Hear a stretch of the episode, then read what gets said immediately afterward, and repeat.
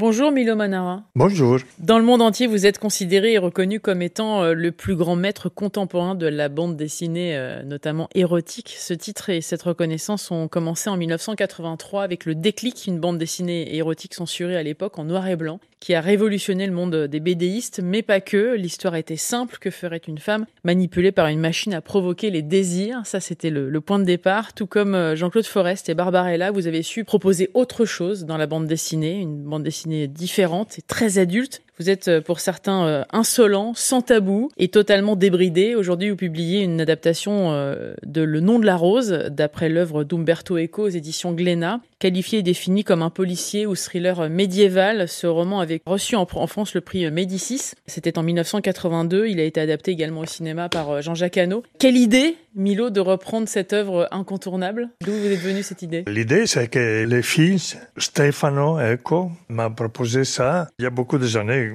et la fille d'Umberto Eco, euh, Carlotta, il m'avait demandé euh, dessin euh, quand j'étais en train de dessiner un de mes personnages. Euh. Et donc, je lui ai fait un cadeau d'un dessin un peu érotique, mais j'ai pas demandé l'âge de la fille, alors que je crois que la fille était vraiment très jeune. Et après, quelques jours après, j'ai rencontré Umberto Eco et il m'a dit, ah, tu as, tu as fait un cadeau pas propre à ma fille.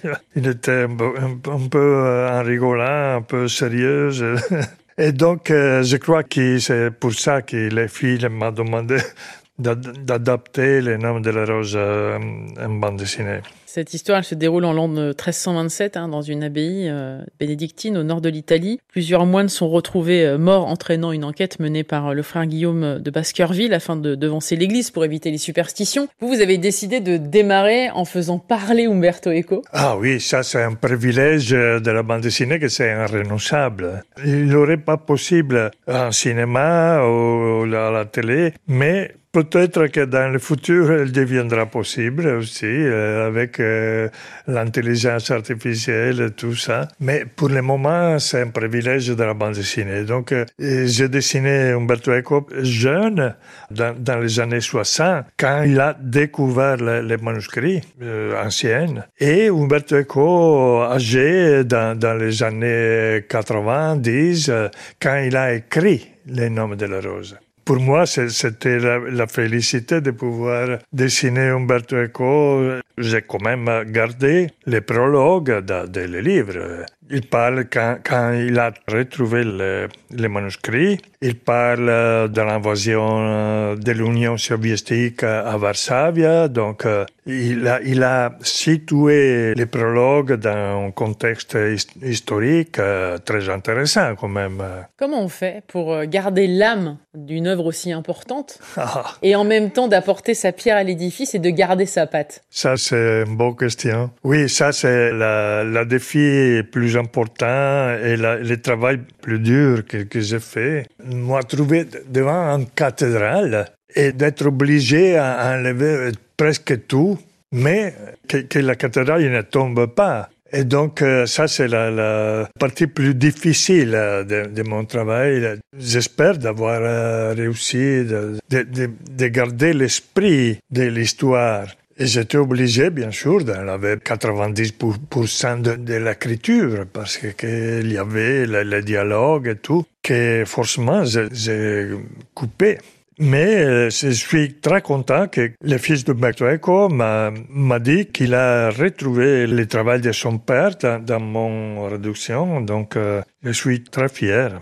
Évidemment, il y a des femmes nues, hein, qu'on soit bien d'accord, de la ah, sensualité dans ce monde de bénédictins avec des meurtres en toile de fond. Et pourtant, vous avez maintenu une certaine pudeur, j'ai l'impression. Oui, c'est une scène qui on ne la retrouve pas comme ça, dans les films de, de Jean-Jacques Hano, on, a la séquence, mais c'est très vite. Euh, alors qu'Umberto Eco, il a dédié beaucoup de pages euh, à, l'apparition de, de, cette fille euh, nue, l'épiphanie de, de l'apparition de la femme pour un garçon qui, avait vu juste des moins, des moins.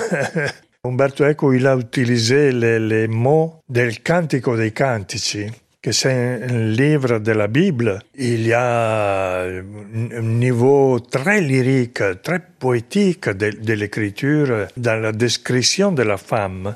Et donc, euh, c'est une séquence euh, que j'étais obligé à mettre. C'est une séquence clé dans l'histoire. Ce livre, c'est euh, aussi un récit euh, philosophique, un, récit d'apprentissage. Hein. C'est un peu un regard, un reflet de la société, de ses dérives. Il est question de religion. N'est-ce pas surtout un symbole du pouvoir des livres? Ah oui, c'est un livre euh, qui parle du livre, qui parle des autres livres, et c'est justement le pouvoir de la culture du livre. Alors quand ils décrivent la bibliothèque, le labyrinthe, il dit que c'était pas une chose euh, épouvantable, euh, terrorisant, la bibliothèque.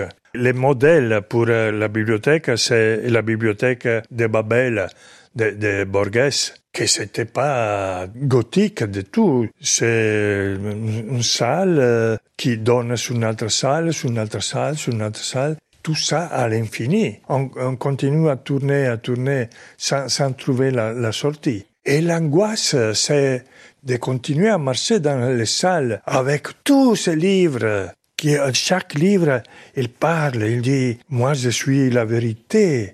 L'autre dit, non, non, je suis moi la vérité, lui il est, faux. Et donc c'est tout ça, ces mots, ces mots, ces mots qui continuent à, à parler. Et donc le labyrinthe, c'est ça. C'est d'entrer dans les la sapience, dans la connaissance. Mais on est obligé à douter, c'est la vérité ou c'est faux? Et donc c'est vraiment un délire, le labyrinthe.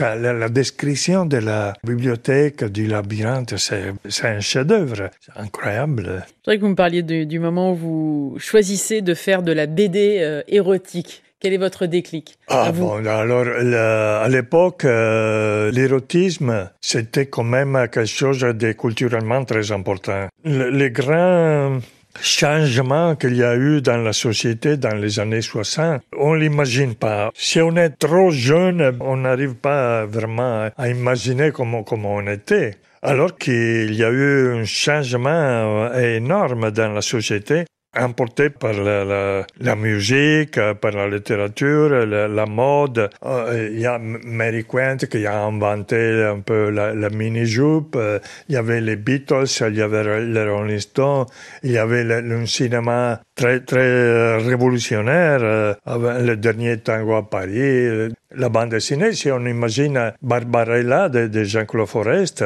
on s'imagine Pravda, Jodel de, de Guy Peller. Et avant, c'était vraiment inimaginable, une bande dessinée pour adultes comme ça.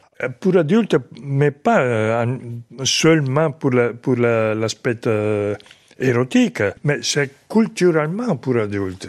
C'est-à-dire que c'était une bande dessinée qui parlait aux, adultes. Et même euh, la bande dessinée, ma bande dessinée, a fait partie de tout ce changement. Et donc, euh, à l'époque, euh, on parlait de la libération sexuelle, etc. Et, la, bande dessinée a, eu un rôle dans la libération sexuelle, etc. Et c'est pour ça, c'est ça le déclic, même pour moi, de, de l'érotisme. Voilà. En 2020, les éditions Glénat ont publié Passion Femme, une magnifique anthologie des dessins que vous aviez proposé. Qu'est-ce qui vous motive aujourd'hui à continuer à 70 ans passé, oui. Milo Manara? Quel est votre moteur? La conviction, peut-être euh, faux, je, je, me trompe, mais que mon rôle dans la société, c'est ça. de continuer à raconter des histoires euh, en dessinant. Je n'arrive pas à imaginer ma vie sans, continuer à dessiner, sans continuer à raconter. En réalité, je, vois les autres dessinateurs qui ont mon âge qui il dessine de, de moins en moins, euh, je comprends, c'est difficile, c'est dur. Oui, c'est toujours plus dur de dessiner, même pour les mains, pour les bras.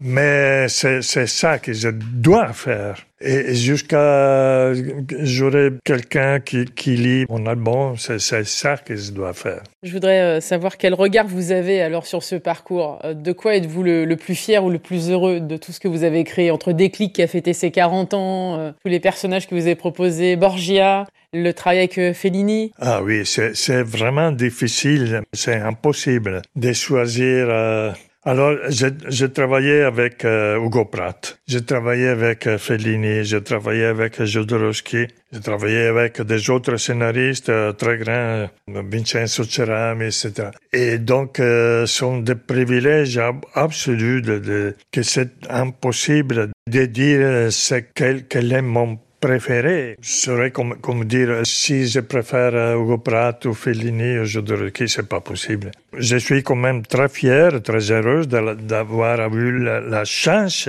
de pouvoir travailler avec euh, les trois génies comme ça. Donc, euh, je suis très content. C'est quoi la suite alors? Parce que vous êtes déjà sur d'autres projets, j'imagine. Quelles sont vos envies? Euh, Bon, alors j'ai un projet de dessiner un scénario très court avec Frank Miller, qui est notre Donc, mon merveille dans, la, la, profession, c'est encore pas terminé.